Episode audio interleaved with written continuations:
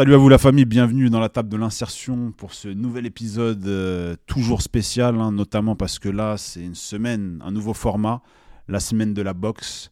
Mon invité aujourd'hui est un boxeur dans l'âme, grand parcours avec en prime les ceintures de champion de France, de l'Union européenne et d'Europe, mais aussi et surtout aujourd'hui entrepreneur. Il va nous aborder un petit peu ce sujet-là, sa nouvelle vie. Parce que oui, mon invité du jour est fraîchement retraité en termes de carrière sportive. Franck Petit-Jean, comment vas-tu? Ça va très bien, merci. Et toi, Arthur? Écoute, super, super, super. Très heureux de, de t'avoir euh, sur la table de l'insertion.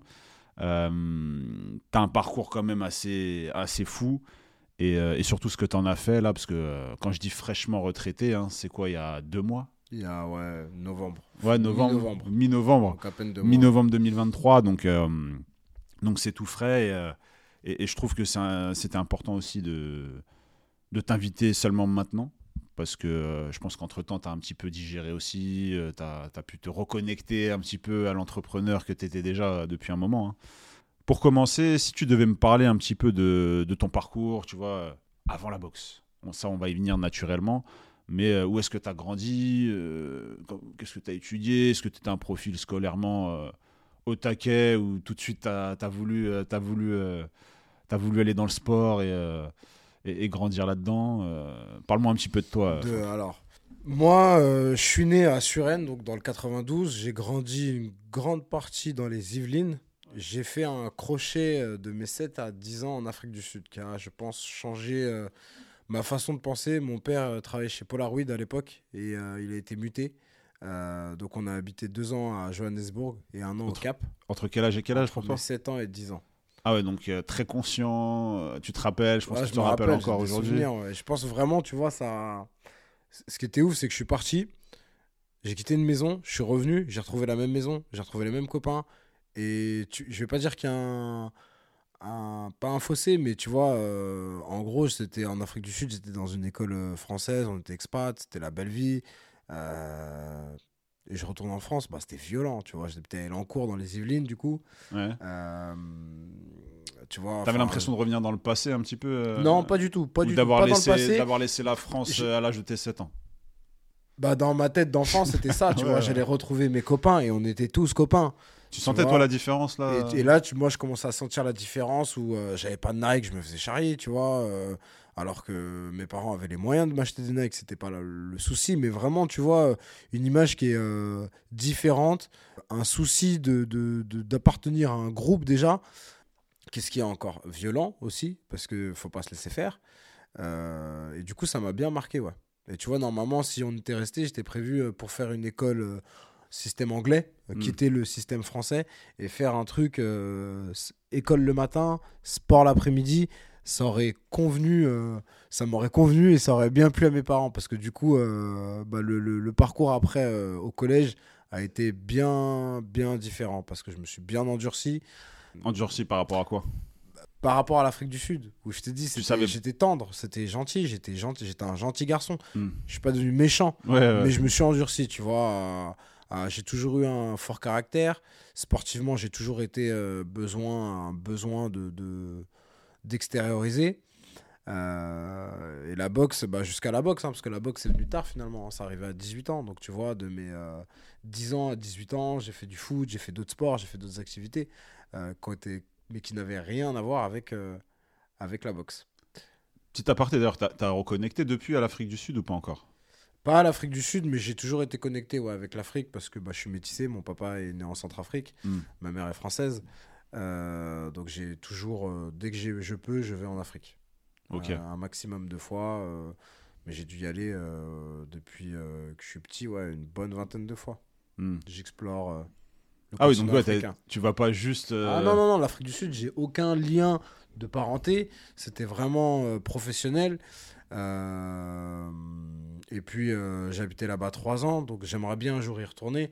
Mais je pense qu'il y a tellement de choses à voir en Afrique que j'aimerais bien. euh, Le continent est très grand. ouais. le continent est grand, j'aime bien voir un peu, un peu ailleurs, tu vois, comment ça se passe. Ok, et là quand tu reviens du coup, euh, en France, enfin quand tu reviens en France, toi donc t'arrives quoi Collège, période collège? J'arrive, je suis encore en CM2. Je Ok. termine mon CM2 avant d'aller euh, de rentrer en, au collège. Ouais. Ok. Et euh, toi du coup tout de suite tu vois que bah, le système il est, il est pas le même. En plus c'est vrai que le gap entre enfin, 7 ans et 10 ans, c'est vraiment la période où tu commences à, bien Bah, grandir, ouais, le système, il est. Alors, je vais, je vais, N'hésite pas, n'hésite je pas. mets les deux pieds dedans directement, mais euh, ouais, la scolarité, c'était compliqué, tu vois. euh, L'enseignement public, c'est compliqué. J'ai rien contre, hein, mais euh, il y a trop, euh, il y a trop de différence entre un bon professeur et un mauvais professeur dans Mm. l'école publique, je trouve. Ouais. Et il y a des profs qui arrivent à. Ils ont le truc, ils ont la fibre, ils, ont, euh, ils savent euh, raconter une histoire pour t'apprendre des choses. hein. Mm. Euh, ils ont cette prestance. Pour moi, c'est pas donné à tout le monde. Et je pense que. Je, je sais pas comment ça se passait à l'époque, mais en Afrique du Sud, du coup, j'avais des, des profs qui étaient top. Alors, je pense qu'il y a aussi le- le- la vie qui était différente. Mais pareil, vie d'expat, c'est quand même pas pareil. Oui, en plus après t'étais dans le privé. Non, non, non. C'était du pas- public, non, non, c'était du public. Ok. Euh, mais ça reste différent, tu vois. Je pense que euh, c'est pas n'importe qui qui peut aller être muté en Afrique du Sud pour être prof. Ouais. Euh, et quand je suis arrivé au collège, ouais, c'était. euh, moi, je me suis très vite ennuyé à l'école. Tu vois, j'ai l'impression d'avoir vu, euh, comme je t'ai dit, moi j'aime bien euh, bah, mon côté africain. Euh, j'ai envie de découvrir aussi ce qui se passe ailleurs et l'histoire de la France. Tu as l'impression que tu vois un milliard de fois la même chose, euh, qu'il faut pas s'intéresser à autre chose, qu'il faut rester dans, dans le programme parce que dans le programme, c'est ça qu'on doit voir. Mm. Euh, attention, je suis pas non plus un. Je fais pas ma rébellion, je m'en fiche, tu vois, c'est passé. Ouais, ouais, mais c'est des choses qui ne m'intéressaient pas. Tu vois, euh, j'étais curieux, mais curieux d'autres choses. Et ça, euh, au bout d'un moment, euh, voir euh, la Première Guerre mondiale, la Deuxième Guerre mondiale, j'ai l'impression qu'au final, au, au collège, au lycée, il n'y a que ça que tu vois. Tu vois un peu plus en profondeur, mais tu vois que ça. Mm. Et euh, et t'as vite fait le tour finalement. Tu vois, c'est que c'est pareil qu'on entraîne ton cerveau, parce que c'est au final. C'est ça l'école, hein. c'est t'apprends beaucoup de conneries entre guillemets. Mm. C'est pour entraîner ton cerveau à être capable de d'enregistrer aussi d'autres choses après, d'apprendre d'autres choses facilement. Ouais. Rester sur le même sujet, c'est compliqué. Et du coup, moi, je me suis très vite entré- ennuyé pour ça et pour aussi euh, bah, 8h, 17h dans la classe, assis sur une chaise. Euh, toi, t'attends qu'un truc, c'est jouer avec euh, tes copains au foot, euh, te dépenser. Et le sport est pas encore assez mis, était pas encore et n'est toujours pas encore assez mis en avant. Tu vois, où euh, quand tu vois bah, le système anglais, le système allemand aux États-Unis, euh, tu vois, on pourrait limite te Oui, proposer sur- une sur- bourse pour que tu étudies.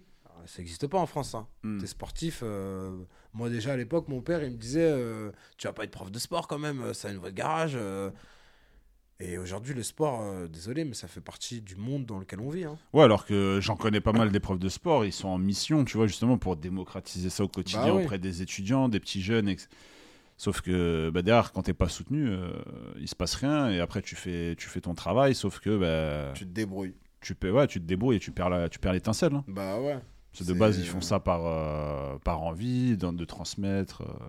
Il y a que le sport études foot à la limite. Tu vois, là où. euh, Ouais, mais parce que les clubs, les ils de investissent eux-mêmes, tu Ouais, vois. bah bah ouais, qui investissent. Et vu qu'il y a de l'argent dans le Et foot, que, bah, y a pas de bah, débat. c'est ça, il n'y a pas de débat. Il y a de l'argent, donc il n'y a pas de problème. Ouais. Ouais, ouais, ouais. Et, euh, et du coup, toi, quand tu arrives là pour, pour aborder le lycée, etc., juste avant le démarrage de la boxe, tu faisais des études dans quoi d'ailleurs? Le Alors lycée, c'était quoi? eu, euh, j'ai fait. Alors moi j'ai passé une seconde générale et après j'ai passé, euh, je suis passé en première ES, économique et sociale à l'époque. Ouais. J'ai eu mon bac ES. Alors j'ai été très, euh, très studieux. Parce que j'allais te demander si tu étais studieux. euh, Comme, En fait, j'ai eu une période adolescente compliquée, tu vois, euh, où ouais, j'en ai eu ras-le-bol. Et en fait, ce que je dis là, bah, je le disais différemment à l'époque. Ouais. Euh, mais je me suis vraiment ennuyé au collège. J'ai redoublé, je me suis fait virer. Je me suis retrouvé en, en sport-études, euh, foot à l'époque. Mm. Ça m'a un peu sauvé parce qu'en fait, eux, ils bossaient avec le CNED. Et le CNED, c'est. euh, bah, tu travailles, tu es un peu livré à toi-même, tu vois. Tu Ouais. dois ouvrir ton bouquin, savoir ce que tu dois faire aujourd'hui. Euh, et en fait, moi, ça m'a vachement euh, autodiscipliné. Mm. Tu vois, et en fait, je suis quelqu'un qui a besoin de ça, qui a besoin d'être, euh, qu'on lui dise qu'on lui fasse confiance, qu'on me rende responsable. Et du coup, j'avais plus du tout, parce que mon père a été beaucoup derrière moi quand on était gamin, pour les bonnes raisons, pour ses bonnes raisons à lui, tu vois, à dire euh, mon fils t'es métissé, les choses vont être dures, il faut que toi tu sois euh, au-dessus de tout ça. Donc Mm. en gros, il était beaucoup derrière moi et j'étais pas responsable. Et en fait, le fait d'être tout seul, bah ça m'a fait kiffer. Et quand je suis rentré au lycée, j'ai été en mode euh, vas-y, je passe le bac, après j'arrête l'école, tu vois, ça me casse la tête, je m'ennuie, ça m'intéresse pas, je, je suis pas très, je suis intelligent mais je suis pas scolaire.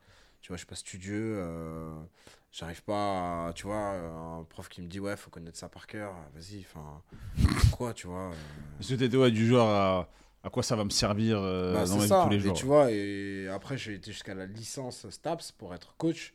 Aujourd'hui, je me rappelle de rien. C'est des trucs euh, assez théoriques, et ça, c'est français aussi. C'est, ah, tu vois, on, juge en fonction de ce que tu as fait. Hmm. Tu vois, pas de ce que tu es capable de faire. Et il y en Ouais, a ouais. plein qui sortent de la licence STAPS, c'est pas des entraîneurs, ils ont jamais, euh, ils ont jamais euh, travaillé dans une salle. Euh, pour eux, c'est hyper compliqué. Ouais, c'est comme tout, même dans l'entrepreneuriat aujourd'hui. Tu vois, quand tu, tu ouvres ta salle, on va l'aborder aussi. Quand tu as ouvert ta salle, il y a plein de gens qui se disent. euh, Enfin, tant qu'il n'y a pas de hype, il n'y a pas la fame, il n'y a pas tout ah, ça. c'est ça. Voilà. Voient- ils te voient Et tu, ramènes un, et tu ramènes un Cédric Doumbé du jour au lendemain. Wow, il a été là-bas. Ouais. Mais Et du coup, tu as ouais. des nouveaux clients qui débarquent parce que euh, bah, c'est l'endroit où euh, poser ses pieds. euh, C'est the place to be. c'est ça. Donc, bon, c'est. Mais c'est la vie. Après, la vie, elle est injuste. Et tu vois, on est beaucoup au mérite. Moi, j'ai de la chance parce que, tu vois, on me dire, ouais, non, c'est pas de la chance. Hmm. Oui, c'est pas de la chance. Je l'ai provoqué, j'ai travaillé et tout. Mais il y aura toujours un petit côté d'une bonne étoile. Et j'ai une bonne étoile. Parce Hmm. que jusque-là, ça va. Hmm. Mais euh, je l'ai provoqué, la chance, en effet. Ce que je veux dire, c'est que j'aurais pu tout faire pareil et ne pas avoir le parcours sportif que j'ai eu à cause des vols, même si je méritais. Euh, J'aurais pu euh, me casser la gueule à chaque fois pour ouvrir une salle alors que je le méritais. Il y a plein de personnes qui méritent plein de choses. Euh, Il y a aussi plein de personnes qui foutent rien. Ça, c'est pas. On est Ouais, ouais. d'accord sur ça. Mais ceux qui se donnent les moyens, ils sont pas toujours récompensés à leur juste valeur. Ouais. Tu vois, et on te demande à chaque fois de t'accrocher, t'accrocher. Mais il y a un moment, tu peux aussi en avoir ras-le-bol et te dire, euh, tu vois, euh, dans l'entrepreneuriat, ce qui était très compliqué pour moi, je mélange un peu tout, mais j'y pense, Hmm. euh, c'est que tu te rends compte que tu veux ouvrir un truc, tu amènes des garanties financières, tu vois, où tu empruntes, tes parents te prêtent, euh, tu t'arranges, enfin, tu as l'argent.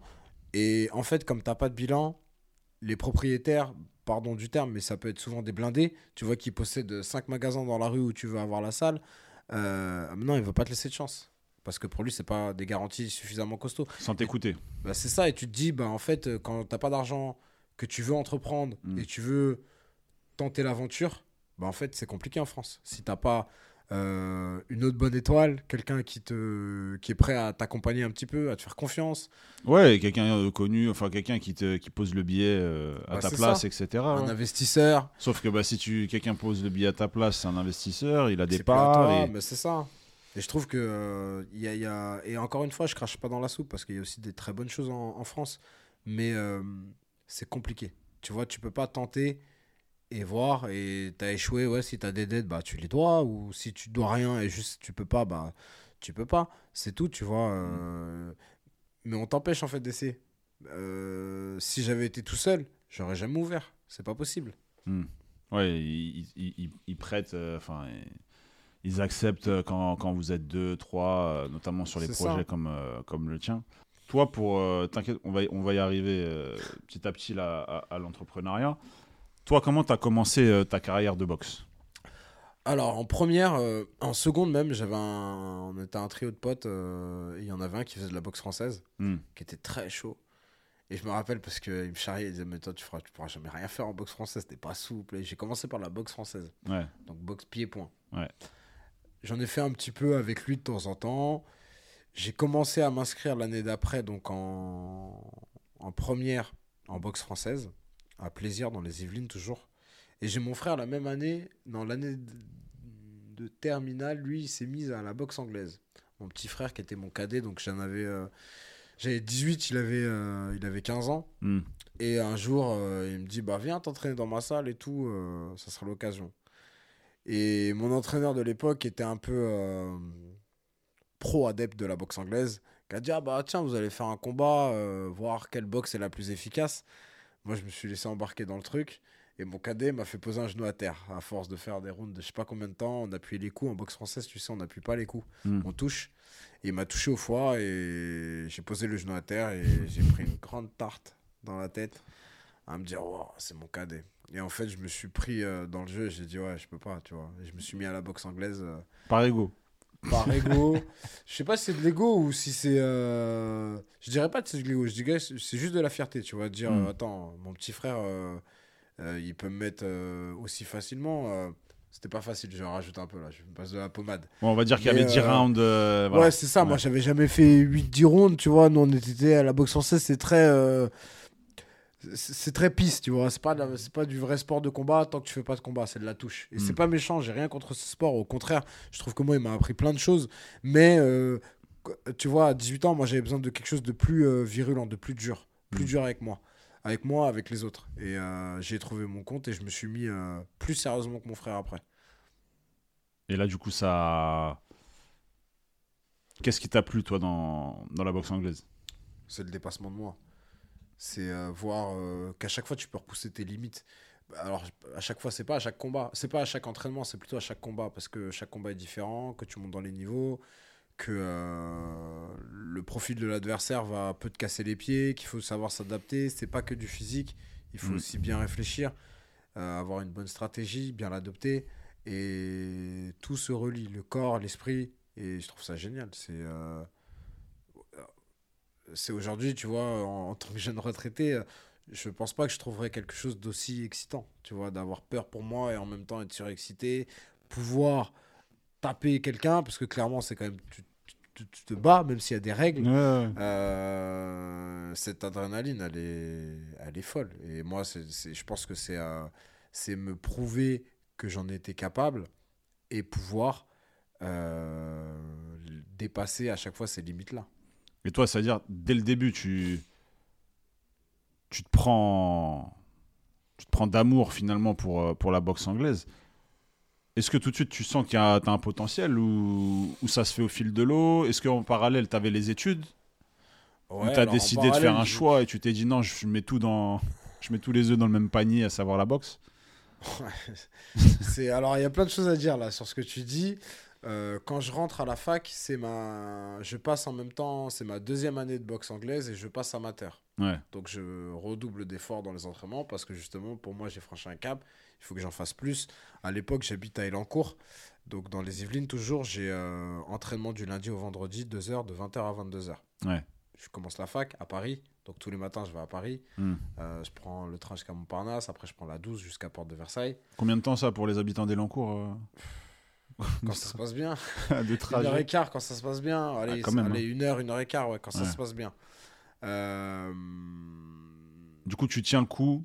Je tiens le coup, mais il y a tout qui m'ennuie. Pareil, l'étude, Mm. les profs, la scolarité, tu vois, les profs de la fac, euh, ils sont, pour moi, c'est- c'est pas bien parce qu'aujourd'hui, avec le retour, il y en a qui m'ont aidé. Bien sûr, je suis pas en train de mettre tout le monde dans le, dans le même sac, mais tu vois, euh, pour faire une généralité, Hmm. Euh, tu vois, il y avait un prof euh, d'anatomie qui, qui était, qui était prof de judo, il blessait des élèves en même temps, ça l'amusait. Il y avait un prof euh, qui était plus là en train de, tu, tu sais, d'étaler sa confiture, culture, entre guillemets, parce qu'il n'en avait pas. Et bah, il avait que des étudiants qui devaient avoir des bons résultats à ses notes et qui étaient comme un ouf, il se prenait pour le fils de Dieu. J'exagère encore une fois, mais Ouais, t'as eu des exemples un peu, un peu tout ouais, ouais. tu vois, alors j'ai aussi une très bonne prof euh, de boxe française qui m'a vachement accompagné, qui m'a vachement euh, soutenu et aidé, tu vois, dans mes projets. Hmm. Mais je m'ennuyais. Clairement, euh, ce que j'apprenais, pour moi, ça me servait à rien. Euh, Il y avait des choses qui sont intéressantes. Mais je suis quelqu'un de très pratique. Tu vois, j'ai besoin de savoir ça pour faire ça. Oui, en gros, tout ce que tu apprends, euh, enfin, toute la théorie que tu apprends, tu as besoin de la mettre en place euh, dans ta vie tous les jours. si elle au a pas de sens. ouais. Et en fait, c'était ouf parce qu'en plus, moi, je faisais. On dit que la boxe, c'est quand même un sport très dur. Je faisais un, boxe, un sport très dur. Et ce qu'on m'apprenait en- à côté, euh, c'était que de la théorie. Et tu vois, si je me serais entraîné euh, théoriquement, j'aurais jamais rien fait, tu vois. Ouais. Et alors, à contrario, ça m'a aussi servi parce qu'il y a un moment donné, ce que je faisais dans mon club, je me disais, c'est peut-être un peu trop dur là. Je vais pas faire 10 ans comme ça, tu vois. Il y a un moment donné, mon jus de citron là, j'en aurais plus, tu vois. Mm. Euh, Le mec, il va tellement me presser que euh, vingt- bah, c'est arrivé, tu vois, des jeunes à 25 ans derrière, ils font des, des tests sanguins parce qu'ils sont toujours fatigués.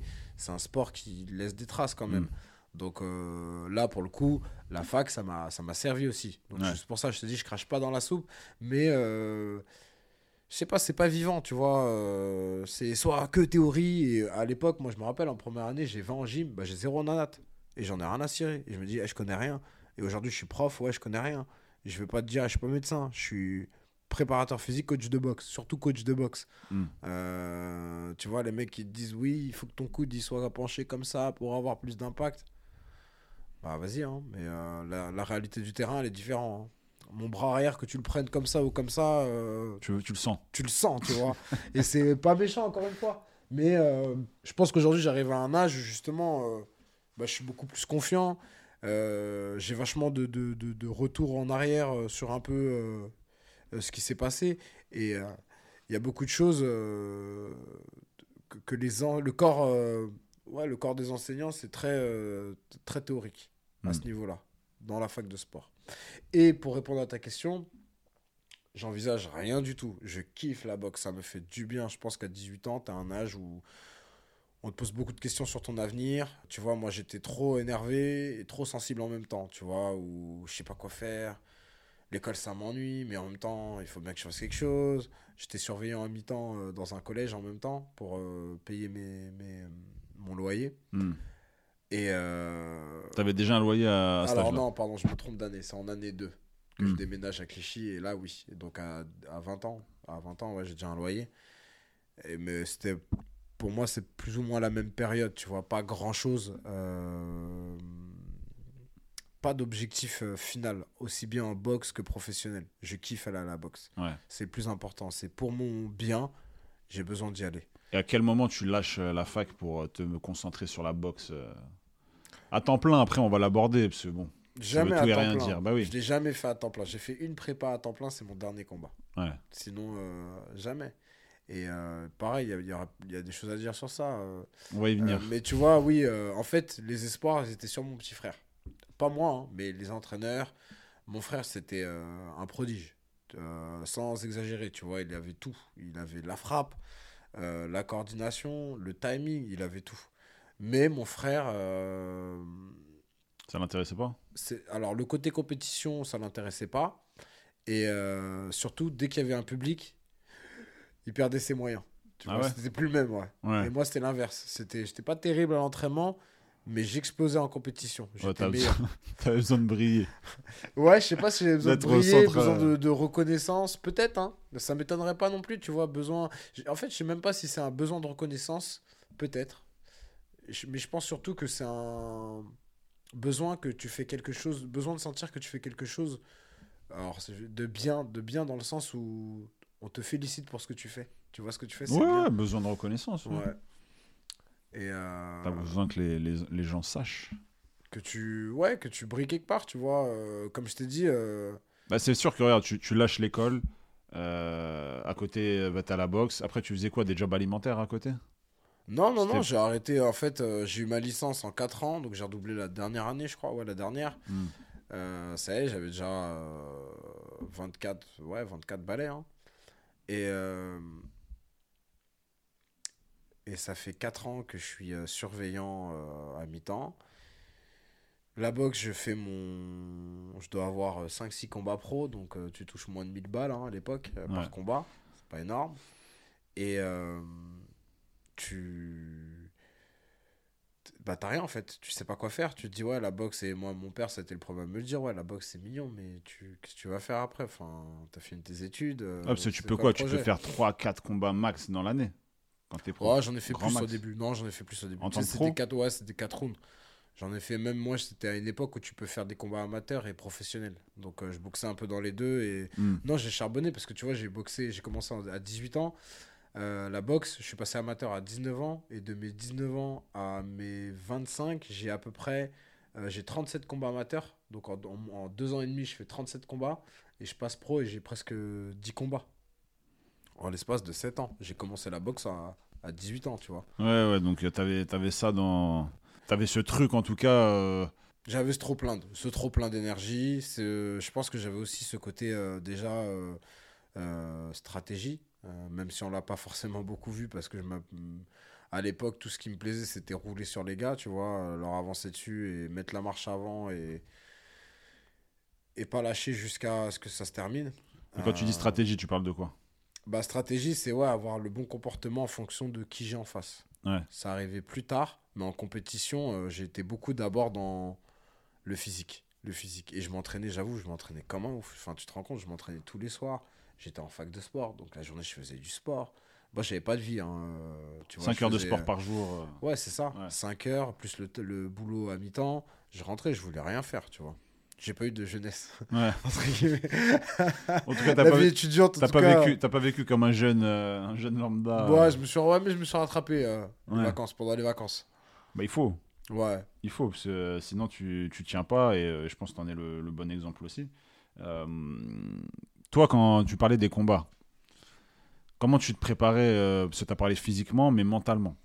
Comment tu préparais euh, un combat? Parce que quand tu me dis qu'entre 19 et 25, tu as, fait au moins 40 combats et plus, Ouais, euh, fait, ça m'intéresse de savoir plus à partir de 25, parce que comme tu l'as dit avant, tu étais, concentré vraiment sur, euh, sur le physique et, Ouais. euh, Et puis frapper le, et frapper le mec en face. Ouais, il y avait pas de titre à l'époque. Ouais. Tu vois, j'étais même si j'ai gagné euh, des petits titres entre guillemets, il y avait pas grand chose. Et après, comment euh, je me préparais mentalement? Alors, je reviens sur un truc aussi, c'est qu'à la fac, j'en ai fait un petit peu, donc quelque chose de positif. Même si après tu l'oublies euh, dans ton quotidien. Là, j'en ai, j'ai refait appel à, à Thomas euh, Roland, qui est préparateur mental pour mon dernier combat. Hmm. Et ça m'a fait beaucoup de bien parce que ça faisait 10 ans que j'avais oublié, en fait, tu vois. Euh, C'est des choses que je fais, mais au quotidien, mais tu t'en rends pas compte. Tu, tu- tu te rends pas compte que c'est important de le faire. Qu'est-ce qui t'a apporté euh, Thomas Des Roland rappels, bah, Thomas, il m'a rappelé que, tu, vois, de, de- de poser un cadre, tu vois, pas tout mélanger entre bah, le professionnel, le perso et le sportif. Parce que moi, le sportif, je l'ai toujours mis dans le sportif. Euh, Même si je suis boxeur professionnel, Hmm. t'as rien de professionnel. Et c'est pas méchant, mais on gagne pas des milliers des cents. Euh, t'es plutôt, finalement, tu sais quoi, le côté sportif, c'est même entrepreneurial. Parce que tu dois tout gérer. Ta com, vendre des billets, euh, ton image. euh, ton- Tu faisais ça solo? Moi, je me suis pas trop pris la tête. Tu vois, sur ça, moi, pour moi, c'était le côté sportif était plus important que le reste. Ouais. Et tu vois, quand tu regardes aujourd'hui, il y en a plein, c'est l'inverse. Ils ont une com de ouf. Ils ont, euh, ils ont une notoriété de ouf. Sportivement, ils n'ont encore rien fait. Et c'est, encore une fois, c'est pas méchant. Pour moi, c'est des choix. Non, Euh, Après, je pense aussi, là, tu parles de profil jeune aussi. Plus jeune que moi, oui, c'est sûr. Ouais, il- il- Ils maîtrisent mieux ces sujets-là en plus. c'est ça, c'est qu'ils sont nés dedans. Tu vois, genre à 10 ans, il y avait déjà les réseaux. Quand ils avaient 10 ans, ils avaient déjà les réseaux. euh, C'est-à-dire à 20, 22, quand on leur dit euh, T'es une pépite, t'es un crack dans, le, dans ton sport. Bah, lui, qu'est-ce qu'il se dit? Je vais créer du contenu, je fais monter ma hype de mon côté. Et t'en as beaucoup, par exemple, dans le MMA aussi, tu vois. Ouais, ouais. Ouais, ouais, où Non, tu bah vois là, c'est tendance, hein. euh, Mais tu vois, euh, en 2015, ok, c'était un peu le début des réseaux. Moi, j'étais champion de France en 2014. hmm. Et je me rappelle, j'avais un préparateur physique à l'époque, Thibaut Suri, qui me disait euh, que c'était important pour l'image et tout. Et je comprenais pas trop, tu vois. Et je me disais, moi, pour moi, c'est plus une affaire d'ego finalement, tu vois. Tu partages. Et c'est un peu vrai, tu vois. Euh, mais euh, je n'avais pas ce truc, je comprenais pas. Et je le, maintenant, je le comprends et je trouve ça super important. Et j'aurais voulu qu'il me pousse un peu plus, tu vois, à m'expliquer pourquoi. Parce que j'aurais peut-être poussé le truc et essayer de faire comprendre. Alors après, c'est pareil, finalement, c'est vraiment du taf. Parce que, euh, bah, tu vois, quand tu passes professionnel, tu es livré à toi-même. Hmm. Donc tu peux, tu peux euh, t'engager dans des compétitions, mais euh, ton entraîneur, il donne des cours tous les soirs d'entraînement de boxe. Ouais. Mais le plus, c'est toi qui dois aller le chercher. C'est C'est toi qui dois investir sur toi. Moi, c'est ce que j'ai fait. Donc je m'entraînais beaucoup le midi, le matin et le soir. Et à côté de ça, j'étais coach. Donc Mm. euh, je suis passé coach en, j'ai commencé le coaching en privé en 2013. C'est, euh, bah, c'était compliqué. J'avais des journées en fait, euh, je taffais, je m'entraînais, je retaffais, je faisais un, un déjeuner express. Je me reposais deux minutes ou alors je bossais, je déjeunais pas et j'allais m'entraîner. Et le soir, euh, va gérer ta com. Ah, Vas-y, t'as envie de poser le téléphone et, et te reposer vraiment. tu Oui, en fait, toi, t'étais plus le profil, euh, ça te dérange pas quand c'est délégué. Exactement. Ouais. T'en occuper toi-même. euh, Ça me prenait la tête et puis j'étais pas à l'aise. Tu vois, c'est vachement. Tu te, tu te posais, euh, tu te disais pas des fois, c'est pas de ma génération ou- Non, pas déjà. Non? Non, t'abuses, là tu me là. Non, je te pose la question. non, non, non, même pas, c'est pas. Non, non. T'as vu, j'essaye euh, ça dans ma vie d'homme, c'est un truc euh, qui. Ça arrivera, hein, mais Mm. j'essaie justement de rester dans l'actualité euh, de par mon travail, de par ce que je fais. euh, et même en tant qu'homme, en tant qu'homme, pardon, c'est pour moi c'est quelque chose qui est important, tu vois. Donc Mm. euh, non, pour moi quelqu'un qui dit ça, bah c'est ça y est, t'es vieux gros. Et c'est pas méchant. Oui, Mais ouais. tu vois, il faut être un minimum. Hein. Je dis pas, tu vois, moi par exemple, je l'ai pas fait. Ouais, mais là, j'ai vu, Mais- quand, je, quand je regarde tes, tes posts, ta com, etc., après, c'est peut-être en lien aussi avec la, la création de, de votre salle, mais euh, ça. tu, marketes, tu marketes bien, tu postes souvent. Je vois que tu postes aussi la famille, tu vois, on va, on va l'aborder après, mais tu as, créé un petit cercle euh, Bah, vertueux euh, tu vois, euh, et dans ça, ta communication. ouais, en. Vie pro, perso, entrepreneur. C'est euh, exactement ça, et c'est moi, tu vois, et que ça marche ou que ça marche pas, en fait, euh, tu vois, euh, comme tu as dit, c'est par rapport à, à la Gloves Academy. Ça, c'est mon associé qui, pour beaucoup, c'est Valentino qui m'a expliqué beaucoup de choses. Au début, je comprenais pas. Je disais, ah, gros, moi, je suis pas un bon produit com, ça va pas marcher. ouais. laisse tomber les réseaux et je me rends compte que finalement non j'avais j'avais tort et que euh, plus on avance dans notre euh, dans notre business plus c'est important et tu vois aujourd'hui moi ce qui me définit c'est euh, bah c'est ça tu vois c'est le papa de famille que je suis parce que c'est quelque chose qui qui me remplit de d'amour et de bonheur. Euh, mon côté euh, bah athlète même si je suis retraité parce que j'aurai toujours le regard euh, très très dur et très pas non pas, pas, forcément objectif mais très dur parce que j'ai toujours visé l'excellence pour moi et c'est ce que je vise pour mes élèves. Peu importe leur niveau et je leur dis pas de mettre un direct du bras avant comme un champion du monde mais s'ils peuvent le mettre au meilleur euh, de leur niveau à eux Mm. c'est ce que je vais viser tu vois et, et le côté euh, entrepreneur et ça c'est les trois trucs ouais, aujourd'hui euh, j'ai envie de communiquer sur ça parce que c'est ce qui me définit c'est pas simple C'est beau, là, on dirait que tu as clôturé l'épisode. non non non non là, pour, pour, pour revenir un, un petit peu au combat, tu vois, la, la préparation mentale. Comment on gère le stress? Le stress que, bah, comme tu l'as dit, ton frère n'a n'a finalement pas su euh, euh, gérer. n'a pas voulu non plus N'a pas voulu, oui, parce que tu m'as dit la compète, ça Il l'intéressait pas de vois, base. Il a arrêté Ouais. après, euh, rapidement. Alors, le stress, ouais, c'est. euh, tu vois, Mais c'est comment il marrant. a, comment t'as fait toi pour, euh, comment tu fais pour gérer ça? Parce que Bah, tu vois, c'est une pression. La boxe, les sports de combat en règle générale, hein, je pense qu'il y a deux types de pression. Il y a celle où, pardon du terme, mais tu te chies dessus, ouais, clairement. Euh, comme mon ref. je vais le tailler un peu parce qu'il termine pas mal. Il me dit, ouais, t'as réussi grâce à moi à la boxe et tout. Donc, je vais en profiter pour lui faire un petit clin d'œil. ouais. Euh, On le salue. Et soit euh, celle qui te. euh, et moi, c'est celle qui. C'est ce que ça a fait. C'est celle qui te transcende. Hmm. Tu vois, as, parce que je suis le premier hein, à mes combats, à chaque fois, à me poser des questions, à me dire dans les vestiaires, mais dans quoi je me suis fourré? À chaque fois, aujourd'hui, j'ai presque. Je sais plus, 36 ou entre, tr- entre 35 et 40 combats pro, 37 combats amateurs. J'en ai, tu vois, j'ai de la bouteille. J'ai commencé en 2010. le- Même en t'ayant préparé pendant, je sais pas, Ah 10 ouais, semaines, pendant Même. deux mois, Même. tu te dis le jour J dans le vestiaire, qu'est-ce que je fais là? C'est pas dans les vestiaires, parce que dans les vestiaires, c'est déjà trop tard. c'est avant, c'est la semaine avant. C'est la semaine avant, les nuits avant, la veille. Ouais, non. Tu me... Et c'est marrant parce que moi, j'ai pas de problème pour dire les choses. Ça veut dire que combien de fois je l'ai dit et j'ai rassu- j'ai- fait flipper mon entourage. Et je parle de l'entourage proche parce que j'en parlais surtout à, à mon entraîneur, à Youssef Barit. Hmm. Euh, lui, je lui en parle. Et tu vois, il avait besoin du coup de se sentir obligé de me rassurer. Je lui dis non, mais j'ai pas besoin que tu me rassures. Tu me connais, t'as vu, je vais prendre un coup, après c'est bon, je vais y aller. Ouais. Mais sur le coup, je dis pourquoi Il y a- il y a- il y a- Pourquoi tu t'infliges ça Pourquoi je m'inflige ça Et c'est Ouais. pas en fait. Tu sais quoi, c'est même pas la pression de mal faire. Un peu, mais c'est surtout la pression de décevoir. Oui, bah, ton besoin de reconnaissance sur le ring, etc. c'est ça, de dire. euh, de, de- Les gens se sont déplacés pour voir ça. Ouais, pour te faire euh, éclater, euh, tu vois. ouais, d'avoir honte un peu. Hmm. de, de- parce que c'est quand même une mise à nu hein. tu vois c'est faut t'imaginer quand tu quand on t'appelle euh, qu'il y ait 1000 ou 10 000 personnes au- autour de toi c'est pareil. Euh, et c'est euh, c'est comme si, bah, toi, tu dois venir sur le ring, mais t'es à poil. Hmm. T'as vu, t'es... même on est pudique, on n'est pas pudique, tu vois, un minimum. Bah là, c'est pareil. C'est tu viens, tout le monde te regarde, ouais, il a l'air, euh, il a l'air claqué, euh, ça va être chaud. T'as vu son adversaire, il est costaud. Enfin bref, peu importe. Et, avec les réseaux sociaux, tout ça. et là, aujourd'hui avec les réseaux, c'est pire. Bah c'est pire. Bah, Tu vois, fais- regarde euh, ce qui s'est passé. euh, Jordan Zebo. Bah ouais. Ouais, ouais, ouais. Bah, j'y pensais, hein, toute cette hype, et au final, 9 secondes, euh, KO. Donc, euh, bon, derrière, il y a une Après, déferlante. Ouais, mais ouais, mais après, tu vois, tu sais qui tu rencontres aussi. Ouais, Et ça, ok, tu pouvais peut-être pas l'anticiper autant, mais tu pouvais le prévoir. Et tu vois, kickboxer. on ouais, est des combattants, hein. Tu Mm. vois, il y a un moment donné, tu vois, je sais pas, il raconte une histoire, ouais, euh, ma copine, je peux rien faire. Comment ça Enfin, qui t'interdit Hmm. Si t'as envie de faire un truc, tu fais un truc. Ouais, ouais. Et je suis pas dans ça, hein, attention. Mais je pense qu'il y a un moment donné, ouais, avoir un peu d'ego, c'est aussi bien, tu vois.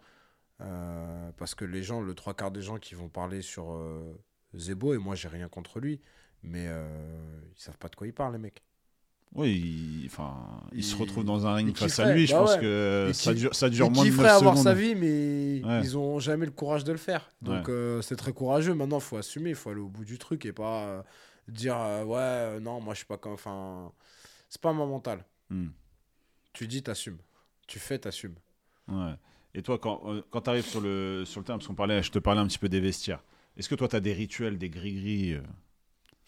Parce que je sais que c'est lié à la préparation mentale aussi, hein, tu vois, de, Ouais, de je suis bien préparer un bizarre, petit peu. euh, J'avais toujours le même caleçon pour mes compétitions, ouais, pour mes compétitions professionnelles pendant pas, pas je sais pas pendant 5 6 ans, ouais, toujours et toujours les mêmes chaussettes. C'était toujours. Ça veut dire, ouais, C'est genre une fois je l'ai le retrouvé. caleçon, la paire de chaussettes, tu la mettais dans un placard en Ouais, attendant c'était le prochain. prêt une semaine avant, il fallait pas y toucher, tu vois. Ouais. Euh, c'était ouais. Après non, après j'ai arrêté, je dis ouais, je suis un ouf. Ouais, tu peux pas dépendre de Euh, ça. Non, c'était trop euh, c'était même plus un rituel là. C'est trop, c'était euh, c'est quoi le rapport? Ouais. Et je voulais pas rentrer dans ce truc-là. Donc non, j'ai arrêté. Après, euh, en fait, j'ai mes habitudes. Tu vois, il y en a qui ont besoin d'être très euh, euh, fermés dans les vestiaires, très euh, Oh, petit focus, comité, en petit euh, J'ai besoin de petits comités, mais j'ai besoin de calme, mais on peut rigoler. Hmm. J'ai besoin que ce soit moi qui mette ma musique, pas la musique des autres. Hmm. Euh, pas d'agitation. J'ai l'impression que le moindre truc, ça me fatigue. Tu vois, je vois des gens jouer au foot dans mon vestiaire, ça me fatigue. C'est déjà arrivé musique, euh, Ouais, c'est déjà arrivé. euh, Ah ouais. Non, mais c'était une petite balle, ils ont joué 5 minutes, tu vois. Ouais, ouais, ouais. C'est des choses où. Euh, Donc, tu vois, c'est quand même très. Ouais, c'est un rituel. Tu vois, j'ai besoin de calme, j'ai besoin de musique. Pas trop agressif, un truc cool. Tu vois, me dire que ça va être. En fait, je me dis, ça doit être un moment cool. Ça doit être un moment de fête. C'est un moment de kiff. Hmm. Je dois pas me mettre la pression. Et avec le temps, je me suis rassuré aussi avec ça. Dire, euh, tu vois, c'est une de plus. euh, Ça y est, j'en ai fait plein. Il n'y a aucune raison. Mais euh, tu vois, le dernier où tu es venu, là, l'espagnol. Hmm. Euh, faut savoir que ce, ce combat, donc c'était pour le, le- le championnat d'Europe que j'avais euh, perdu injustement et du coup on m'a laissé une chance d'en refaire un. Que le mec devait venir, le mec avec qui j'avais soi-disant perdu, Hmm. qui nous a planté trois semaines avant. Et du coup, Blessure a- à l'épaule. Ouais, à l'œil. ouais, mais il peut boxer la semaine après par contre. Ouais. Enfin bref, les aléas de la boxe. Il me sélectionne un mec. Oh, J'appelle un de mes entraîneurs, je lui dis eh, franchement, rappelle-toi, à la base j'avais arrêté la boxe, j'ai arrêté la boxe pendant le Covid. Hmm. Je suis revenu parce que j'ai eu une opportunité. Et l'opportunité, elle était prenable. C'était pas euh, un tueur à gage. Là, pour le coup, je rencontrais un tueur à gage pour moi. C'était avait, euh, Samuel euh, Molina Molina, ouais. Ouais. Il avait 10 ans de moins que moi. Donc moi j'ai 34, il en avait 35, il avait 24 ans. Le gars est vif. Ouais, il a. Enfin, on n'a pas la même. euh, Il avait déjà presque 29 combats, une défaite. Hmm. Euh, sur ses 28 victoires, il en avait 14 par KO. Pas contre des mecs nuls. Euh, Ouais, donc tu dis machine. Bah, je bah non, mais je me suis, je l'ai regardé, j'ai arrêté de le regarder. Tu vois. Pourquoi je regarde ça je, je vais au charbon là. Ouais. Que ce gars-là, ce combat, on l'a co-organisé avec Valentino et nos associés, enfin nos, nos, nos, sport- nos, nos sponsors, Hmm. que je prenais pas d'oseille. Donc ça veut dire en gros, c'est tout, venez, y a tout je paye toi. mon adversaire pour prendre une, une raclée, tu vois. Hmm. Et j'ai jamais j'ai été dans un état de stress, mais t'as pas aidé, il y avait mes enfants qui venaient. Donc je devais, moi je voulais qu'ils viennent pour qu'ils aient une image, que je perde ou que je gagne, de leur euh, bah, un souvenir de leur papa aussi, tu vois. De leurs yeux et pas à la télé ou ça, ouais, pas sur des YouTube plus pas tard. des ouais. photos, ils l'ont vécu, tu vois. Hmm. Euh, la dernière personne avant que je monte sur le ring, c'est mon fils. Je lève la tête et je tombe sur mon fils et je me dis, oh, enfin, je flippe. Je flippe. J'appelle mon entraîneur, il n'était pas là, Youssef, parce que ça a été compliqué l'organisation. Euh, il... est parti euh, quatre semaines et du coup j'étais tout seul. Je me suis entraîné, je me suis bien, bien, bien pris en charge, hein. mais il n'était pas là et je l'ai revu que la veille de la pesée. Et je lui dis, ouais, Youssef, je suis désolé, je te dis ça. Je dis, tu connais ton gars. Je lui dis, mais franchement, Youssef, c'est la première fois que je me chie autant dessus. Je suis pas bien. Je dis, ça se trouve, je paye le mec pour qu'il vienne dans mon club me mettre une raclée. Je dis, t'as vu comment il boxe? T'as vu comment il frappe? Je dis, j'ai passé là, Youssef, de cette conneries. fort. Il frappe fort. Et la prépa mentale, là, tu sais ce que ça a été? Parce que Youssef, il me rassure et tout. Ça a été le lendemain. J'étais dans le, j'étais à Gennevilliers. J'avais pris un hôtel à Gennevilliers pour me reposer c'est Youssef qui est venu me chercher en, en, en, Bergman, en scooter. Il a roulé comme un cinglé. J'étais derrière. Et pareil, j'ai eu encore plus peur. Et je me suis dit, attends, là j'ai peur d'un truc que je maîtrise pas, c'est normal. Mais les combats, vas-y, je connais, j'ai aucune raison d'avoir. Et en fait, je me suis vraiment conditionné comme ça. J'ai dit, je peux pas. Comment ça, j'ai peur? C'était voulu de sa part ou rien à voir? Ah non, rien à voir, il conduit comme un fou. Ok. non, il conduit comme un fou. Et du coup, ça m'a ça m'a vraiment boosté. Et on pourrait croire c'est une blague, mais non, ça m'a vraiment boosté. J'ai, à un moment donné, je fermais les yeux derrière, tellement j'étais pas bien. Bon, j'ai jamais été à l'aise derrière, faut hmm. le dire aussi. Mais là, j'étais pas bien et ça m'a remis en question. Je me suis dit, écoute, euh, là, tu maîtrises pas, c'est normal. Le combat, tu maîtrises. Tu sais ce que c'est les coups, tu sais ce que ça va avoir mal. Vas-y, tu peux, il peut pas te surprendre. Et là, du coup, tu gagnes au point. Ouais, sacrée guerre. Tu gagnes au point. Euh, et je m'en souviens, ouais, parce que j'étais venu. J'étais venu euh, te voir, parce que ça devait être un de tes derniers ou le dernier, hein. je sais plus si à l'époque. Euh, c'était l'avant-dernier du coup. Oui, oui, mais je sais plus si à l'époque pour toi c'était le dernier ce, ce combat-là. Mais après voilà, nouvelle proposition, etc. Bon, on bah, peut pas, on peut pas laisser le, on peut pas laisser le, le, la ceinture euh, vacante. En tout cas, la boxe, ça a jamais été. J'ai jamais dit qu'un jour j'allais être champion d'Europe, même champion de France. C'est comme je t'ai dit au départ, j'ai vraiment pris combat par combat. Hmm. Euh, tu vois, quand tu passes professionnel, est-ce que euh, tu as une compétition d'abord en 4 rounds? Parce que tu peux pas faire 10 rounds directement. Il faut savoir qu'en amateur, tu as 3 rounds de 3 minutes. Et qu'un championnat du monde, c'est 12 rounds de 3 minutes. C'est comme si tu me dis, euh, Usain Bolt, il veut euh, courir un marathon et être champion du monde. Bah non. Tu les as sentis, toi, les 12 rounds Comme ça. Ouais. Ouais, mais moi, j'ai plutôt un gros physique. Donc ça me rend service, tu vois. J'ai pas non plus. j'ai pas une vitesse. Parce que lui était, lui était bien bah, il était plus court, lui. Ouais, bien KO. Et il s'était cassé, les... cassé une, voire les deux mains. Donc il arrivait plus à taper fort. J'ai chaud. J'ai la tête dure aussi. oui, c'est vrai que ça, c'est un détail que j'avais, que j'avais ah oublié, mais, euh, mais oui, c'était fracturé. Il s'est fracturé une main sûre.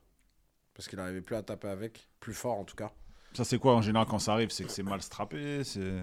Non, non, c'est que euh, soit il a les os fragiles et qu'il tape trop fort, ouais. soit euh, soit le crâne qui frappait le était tape sur le crâne trop rigide. Ouais, je pense que je pense que c'est un mix des deux. Ouais. Et là pour clôturer la partie combat, euh, est-ce que tu peux nous dire un petit peu c'était quoi la, la, journée type euh, 3-4 jours avant un combat?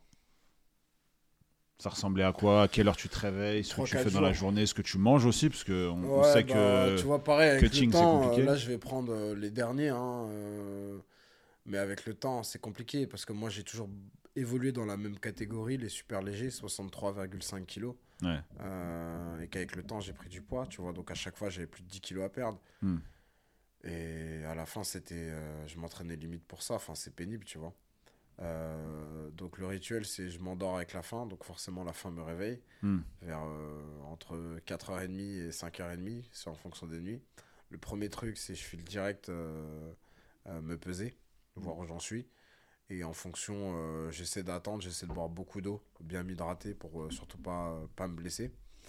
Euh, ensuite, petit déjeuner avec les enfants, je les dépose à l'école, je vais à l'entraînement, je rentre me reposer, je me repèse. Je devais pas me peser normalement, mais t'es obligé, ça, ça, te rend malade en fait. Un peu matrixé de ne bah pas être au poids. T'es obligé, tu vois. surtout quand tu sais, à 3-4 jours, bah, 3-4 jours, il me reste encore 5 kilos, tu vois. Enfin. Hmm ça te semble énorme. Tu te dis, ouais, je vais jamais y arriver, je vais jamais y arriver. Euh, tu te reposes. Après, je faisais un peu d'administratif sur mon téléphone et euh, reparti à l'entraînement. Euh, Combien d'heures d'entraînement par jour?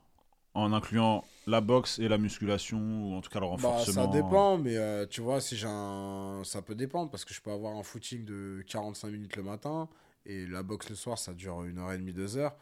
Euh, ou alors je peux avoir une séance de muscu qui va durer une heure et quart, une heure et demie, ça dépend. Mais on va dire, euh, ça peut aller, moi, ça peut aller jusqu'à 3-4 heures max. Ok.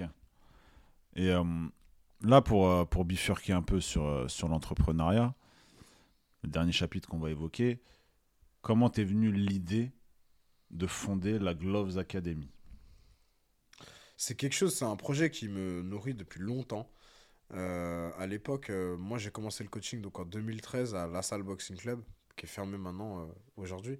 Mm. Et le patron à l'époque, il m'avait proposé de reprendre l'affaire. hein. Moi j'étais trop, trop jeune dans le, dans le milieu, j'avais bah, la boxe dans la tête, donc non, mais ça, c'est quelque chose qui m'a Mm. nourri l'esprit pendant plusieurs années. Et euh, j'ai commencé à, à être coach à droite, à gauche, donc j'avais beaucoup de particuliers, mais je bossais aussi dans plusieurs salles. Et en fait, c'était bien parce que je me suis dit, si ça se finit avec lui, j'ai tout le reste à côté. Euh, je suis pas. euh, j'ai pas qu'une seule personne à qui je dois des comptes, et ça, c'est cool. Mm. Euh, et je me suis rendu compte, de, de, de, de par mon expérience, que bah, j'avais un vrai public, pour ça en tout cas, que les gens kiffaient mes cours, que j'étais aussi très pédagogue. Mm. Euh, comme un prof. Pour moi, la, la, la- un professeur hein, en école, c'est pareil. Le plus important, c'est la pédagogie, c'est être bon pédagogue. Et pour moi, tu l'as ou tu l'as pas, ça ça s'apprend pas à la manière de transmettre. T'étais le, t'étais le prof finalement que tu rêvais d'avoir euh, à l'époque. En tout cas, t'as peut-être cette sensation-là. Euh, là, j'essaie ouais, de formuler ça pas. avec. Non, euh, peut-être pour la boxe, que pour la boxe, t'as vu, je suis trop, euh, je suis trop autoritaire pour être un prof. Ouais, euh, ouais. Trop directif. donc non, ouais, trop directif, c'est ça, ouais. Je pense pas du coup. Ouais. Et j'ai commencé à chercher euh, en 2017. Je me suis mangé beaucoup de, de, de murs. Parce que ça a été à chaque fois bah, pas possible. Après, il y a eu le Covid. Ouais. Donc Où là, c'était gelé côté, direct, ouais. ouais. En 2018, j'ai été papa une première fois. En 2019, une deuxième fois. Euh, donc j'ai repoussé un peu. Et après, euh, j'ai commencé à m'entraîner à la NR Fight pour faire de la prépa. J'avais aussi arrêté la boxe, mais juste m'entretenir physiquement. Et j'ai rencontré Valentino, qui est aujourd'hui mon associé. Hmm. Et j'en ai parlé. Je lui ai dit, qu'est-ce que t'en dis? Parce que euh, je voyais lui me parler de ses projets. Il me dit, ah non, moi je préfère faire mon truc de mon côté. Je souris parce que euh, aujourd'hui, il me dit, ouais, mais comment j'aurais fait tout seul? Il y a trop de taf. Et c'est vrai, il y a beaucoup de choses à faire. Alors, euh, on s'est vu, on en a discuté plusieurs fois. Après, lui, il a voulu faire son truc de son côté, donc je l'ai laissé. Et c'est lui qui est revenu vers moi euh, en disant, écoute, euh, en fait, c'est une bonne idée. Hmm. Et on est parti de là. Lui, il a eu de la chance parce que euh, j'ai trouvé un, un local peu de temps après et ça a été le bon. Donc c'était celui de, de Levallois euh, au euh, 58 rue du président Wilson. Et c'était le début euh, d'une belle aventure.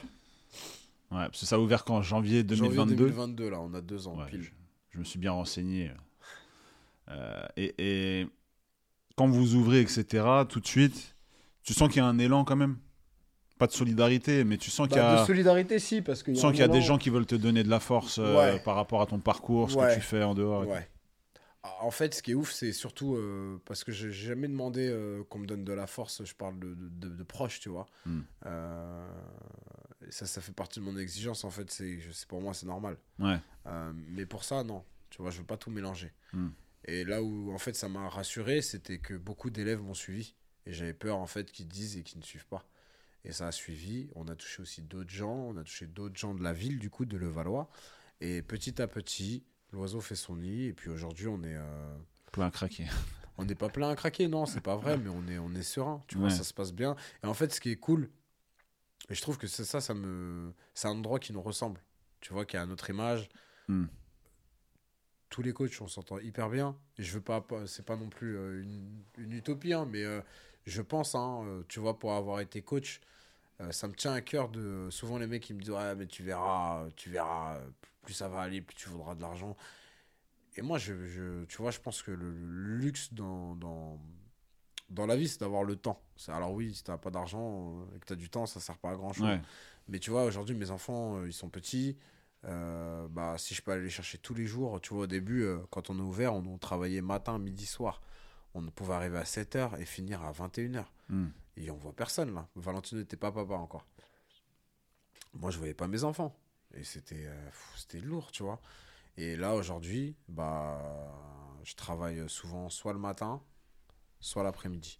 Je vois les enfants soit le matin, soit l'après-midi. Et si jamais j'ai une annulation, euh, parce que je m'autodiscipline à faire du sport, Mm. par exemple, là, je dois m'entraîner. Si après mon cours il s'annule, bah, je vais chercher mes enfants, je passe du temps avec eux. Et je trouve que ça vaut tout l'or du monde. Donc je, je, je pense qu'on met bien nos, nos coachs parce qu'on a été coach et que ce, cet espace de travail leur convient parce qu'ils se rendent compte que c'est pas du c'est du travail mais c'est pas du travail tu vois on est entre nous on peut rigoler on peut aller se faire une partie de play en à l'étage euh, on peut euh, commander euh, des, des smash burgers euh, dans notre bureau en haut aussi et, et rigoler on peut se faire des restaurants des, des parties de Oui, en gros, Enfin- ça, re- ça respire pas. Excuse-moi l'expression, ça respire pas le fric. non c'est pas pas que ça pas non, parce qu'il y y a beaucoup de salles où ça, justement mais tu. ça, met- ça sent pas non plus sens euh, que le les trop gens de sont- travail. T'as Ouais. vu, ah, vas-y, relou, euh, je dois bosser. c'est non, c'est.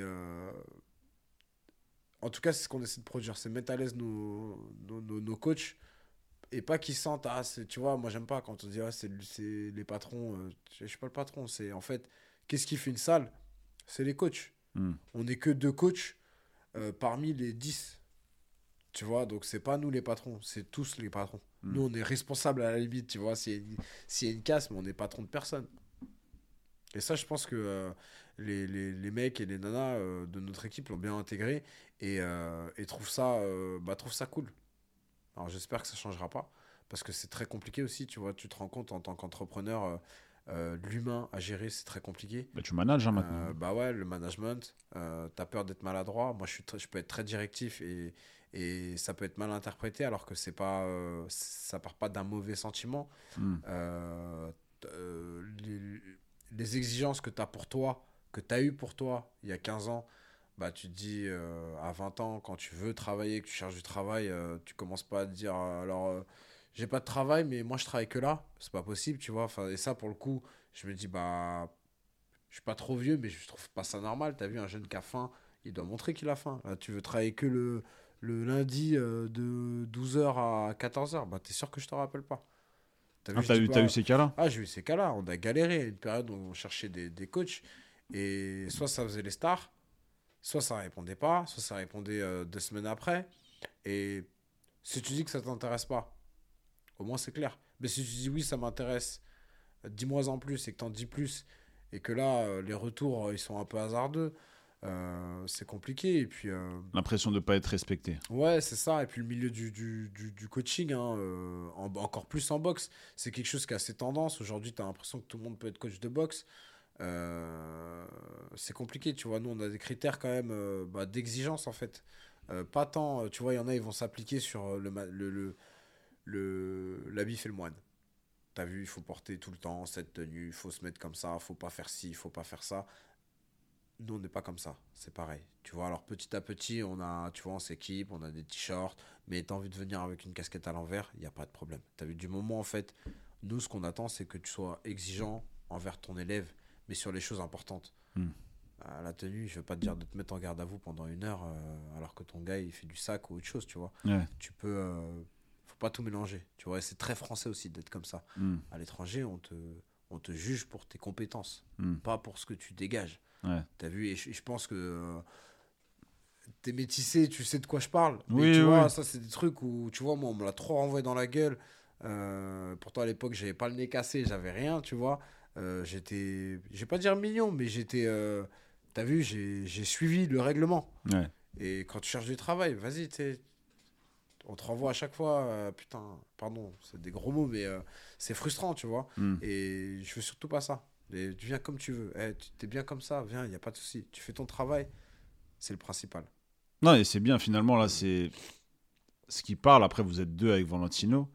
Euh, ce qui parle, c'est euh, ton passage euh, en Afrique du Sud là qui, Bah, je pense, ouais. qui pense comme ça Je pense, ouais. et qui veut transmettre ça à son équipe. ouais. Euh, ouais, et, et je pense qu'aujourd'hui en France, on s'attarde trop sur des détails, des fois, mais sur plein de choses de la vie, tu vois. Où, eh, je sais plus, ça fait peut-être 20 ans, j'ai toujours quelque chose sur la tête. Hmm. Tu vois, combien de fois, eh, enlève ta casquette, c'est pas poli. Mais je suis, pas, je suis poli en fait. Enfin, L'habit fait pas le moine encore une Ouais, fois. ouais. Bonjour. Ou enlève ta casquette, ça fait Raikai. Mais qu'est-ce que tu me racontes là? On te, on rapport ça dans quel environnement là? Hein? On te Bah dit- Là, euh, partout, hein, en vacances avec des gens qui sont pas forcément comme moi. euh, Ah, même en vacances, ouais. C'est pas... Ouais, ouais, tu vois, euh, même à l'aéroport, on me dit ça, enlève ta casquette, ça fait racaille, on passe devant la douane, et on passe devant la douane, qu'est-ce que tu me racontes? Et ça, on est à Cuba, qu'est-ce que tu me racontes? On Hmm. est pas. euh, on est à Cuba. T'as vu, c'est toi la racaille ici. moi, je, moi, je suis cubain ici. T'as la tête. La ouais, tête. tu vois ce que je veux dire? Ouais. Et ça, c'est des trucs, ouais, moi, ça. C'est pas important, c'est pas grave. Mais en fait, c'est le cumul de. Eh, t'es pas à ta place. T'es- Moi, c'est ça, en fait, qu'on me renvoie. Ouais. T'es- T'es pas à ta place. Mais pourquoi? Bah, la casquette. Bah, quoi, la casquette? Et finalement, tu es en train de. Et c'est bien aussi, tu vois, ça c'est, je trouve, le bon côté de l'entrepreneuriat, c'est que tu, tu peux imposer Bah, tu peux, ta ouais. patte, ta vision, etc. Et ceux qui sont pas contents, Dehors ils, ils intègrent pas le cercle, Bah ouais, dehors. C'est un des charmes, moi, je trouve, de, de l'entrepreneuriat, c'est que tu peux, enfin, tu te représentes. Tu- bah, c'est exactement ça. Tu as un truc à ton image. Et quand tu vois que finalement, ce qui est cool, tu vois, aujourd'hui, c'est que nos élèves, ils sont vachement à notre image. Et c'est cool. On a toutes les classes sociales, on a toutes les religions, on a tout. Et en fait, nous, ce qu'on est, c'est on est des simples êtres humains, tu vois. Et enfin, moi, c'est ce que je suis, tu vois. Je suis pas. euh, tu vois, les gens ils me disent. euh, c'est ouf, t'as pas changé depuis. Mais j'ai rien fait en fait. Pourquoi tu veux que je change? Ouais. Tu sais, je suis. J'ai pas sauvé des vies, je suis pas monté, j'ai pas été sur la lune. Eh, je fais des combats de boxe, mec. Je je suis personne. Tu vois, euh, ouais, je me comporte de la même façon si j'ai Rachida Dati devant moi ou n'importe qui d'autre. C'est pas donné à tout le monde. Bah ouais, mais tu vois, ces trucs, eh, je change pas en fonction de qui j'ai. Je suis comme je suis. En fait, tu m'acceptes, tu m'acceptes pas. J'ai, eu cette conversation, j'ai eu cette conversation avec un, un ami récemment. On arrive à la fin de cet épisode, euh, Franck. Quel conseil tu donnerais aux, aux petits jeunes et aux petites jeunes qui, qui nous écoutent et, et qui sont passionnés par la boxe, quelle que soit la boxe, mais Sport aussi le sport combat. en général? Bah, je dirais pas grand chose. Je dirais juste euh, écoutez-vous, faites-vous confiance. Ça veut pas dire qu'il faut pas se remettre en question, euh, mais soyez têtu parce que tu as vu, euh, quand on est jeune, euh, nos parents pensent, savent mieux, pensent mieux savoir que nous ce qu'on veut, Hmm. alors que nous-mêmes on sait pas des fois. Tu auras toujours un copain, un copain qui va t'influencer dans le- aussi bien dans le bien que dans le mauvais. Hmm. Et je pense que du coup, euh, les professeurs, j'en parle même pas. La conseillère d'orientation non plus. Mais euh, ouais, fais-en qu'à ta tête. T'as vu, euh, je te dis pas de foncer dans le mur. Ouais. Je te dis, t'as une idée, vas-y, va. Parce que tu vois, je me dis, moi, avec le parcours que j'ai eu, j'ai pas été un. J'ai pas non plus été. euh, J'ai pas été confiant. Tu vois, j'ai été parce que pour moi, j'avais que ça qui me plaisait. Tu Mm. vois, et que c'était. C'était le plus important. Mais si j'avais été en plus confiant, avec autour de moi tout le monde qui dit Mais vas-y, fonce, t'as tout pour. Mais c'est sûr, j'aurais décollé plus vite, peut-être plus, je sais pas. Euh, mais ça aurait changé quelque chose. Et pour moi, ça, c'est primordial, en fait. Tu vois, euh, nos jeunes, euh, que ce soit nos enfants ou nos petits frères, hein, euh, les guider, écouter ce qu'ils disent et pas forcément dire, euh, tu vois, il y a trop ce truc, euh, Ah, j'ai 10 ans de plus que toi, je sais mieux. Il y, a- il y a des choses peut-être. Ouais, alors que les petits d'aujourd'hui, ils sont super, non, ils sont super vifs. Sur plein de Ouais, choses, ils sont au taquet, tu vois. euh, déjà sur tout ce qui est euh, ordinateur. Ouais, digital, digital, tais-toi, non, c'est toi l'ancien, t'as vu Et je pense que, tu, tu vois, faut, il faut l'accepter aussi, tu vois. Et ça, c'est pas donné à tout le monde. Donc moi, je, c'est ce que je dirais, c'est ce que j'essaierai d'être en tout cas. Merci à toi, euh, Franck Petitjean, pour, euh, pour cette, euh, cet échange, cette petite aparté dans, nos journées. Merci à vous de nous avoir écoutés. Merci à Franck d'avoir pris le temps et merci aussi pour la confiance. hein.